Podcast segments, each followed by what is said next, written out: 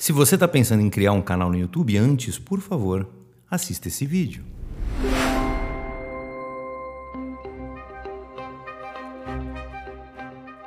Olá, queridos iluminados. Rafael Branco de volta em mais um vídeo podcast aqui nos canais da Luz e Arte. Hoje eu vou compartilhar um pouco para vocês sobre canal no YouTube. Vários colegas terapeutas conhecidos vêm falar comigo sobre o que eu acho sobre criar um canal no YouTube, perfil no Instagram, TikTok, essa coisa toda. Então vamos lá, é o caso do YouTube especificamente, tá? YouTube, metas e sucesso. Hum. Todo novo projeto requer uma visão visão de caminho. Para onde você quer que aquilo vá e o porquê.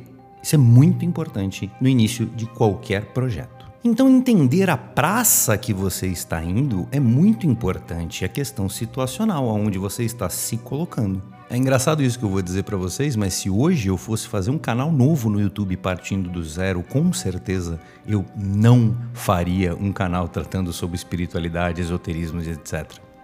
É, por quê?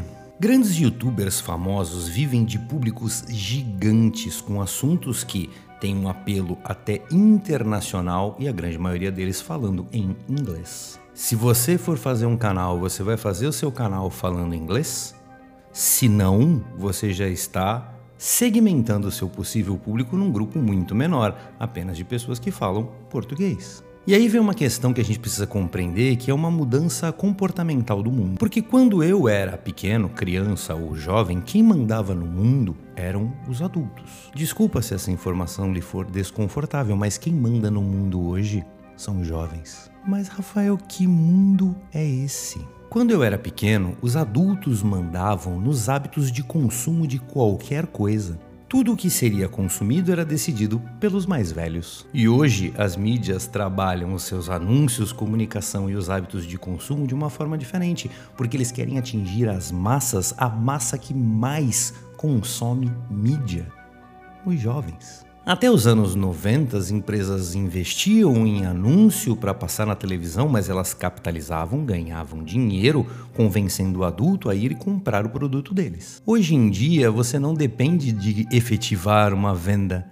para capitalizar, porque o tempo e a dedicação e a atenção das pessoas vale dinheiro, muito dinheiro. Então, se o tempo vale dinheiro, quem tem tempo de sobra hoje para ficar consumindo em grande escala mídias em geral?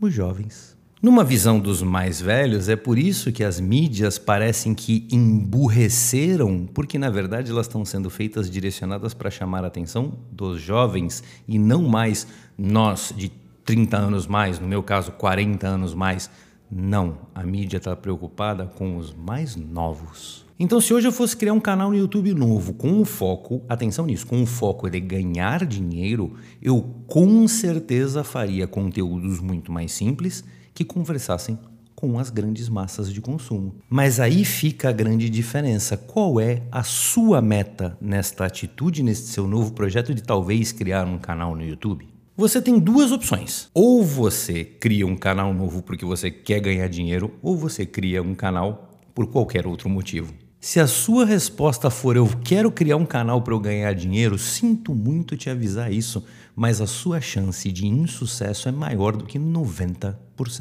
É bastante simples, você faz o teu rolê todo, grava, produz vídeo, você está ganhando muito dinheiro com ele? Não, você falhou. Eu vou usar aqui a Luz e Arte como exemplo. Eu criei isso aqui tudo para ganhar dinheiro? Não, nunca foi.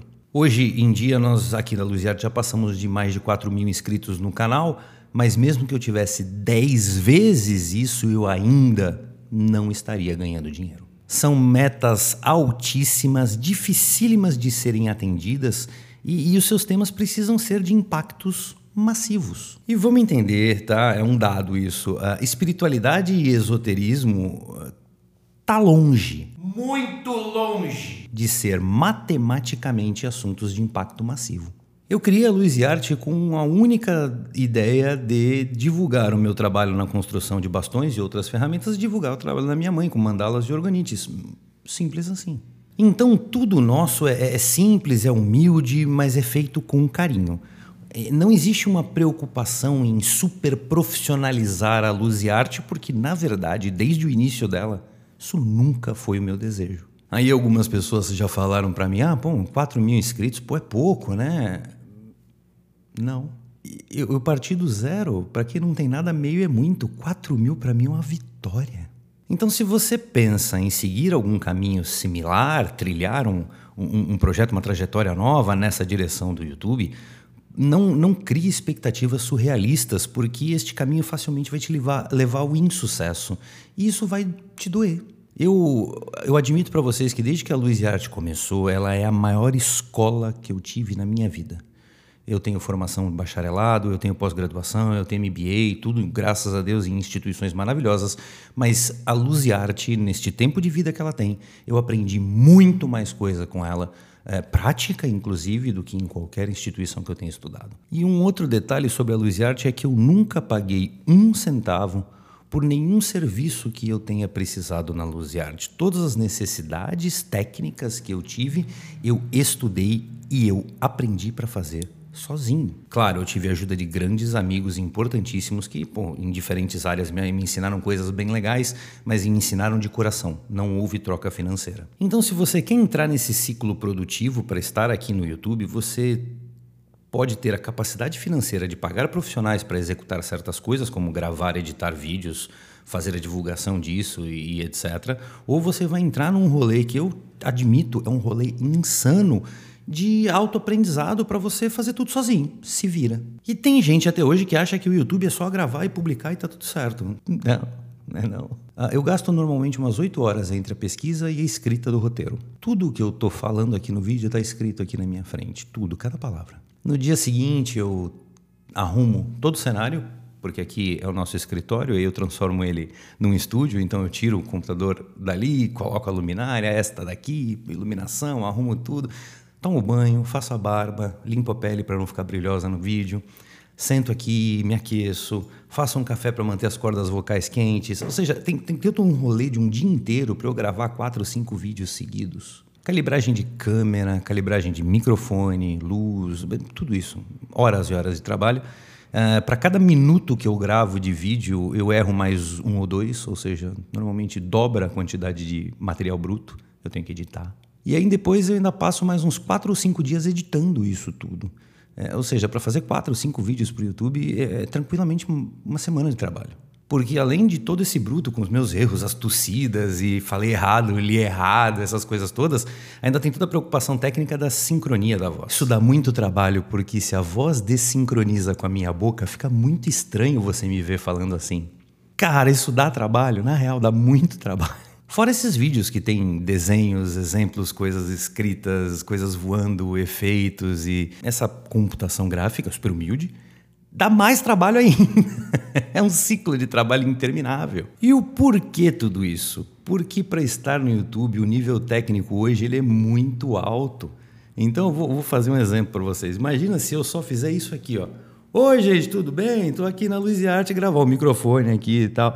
Esses vídeos de pessoas com o celular assim, eles são vídeos até legais aqui, no caso, porque eu estou com uma iluminação. Pô, tem aquelas pessoas que ficam só na parede branca. E assim, essa estética não chama tanta atenção. E quando você põe o material, você quer que ele seja assistido.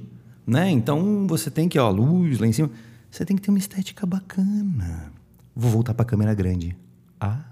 Oi. Então, assim, a minha opinião, se você for entrar neste rolê para tratar de assuntos espiritualistas esotéricos no YouTube com o intuito de ganhar dinheiro, para, nem perde esse tempo. A tua chance é muito baixa.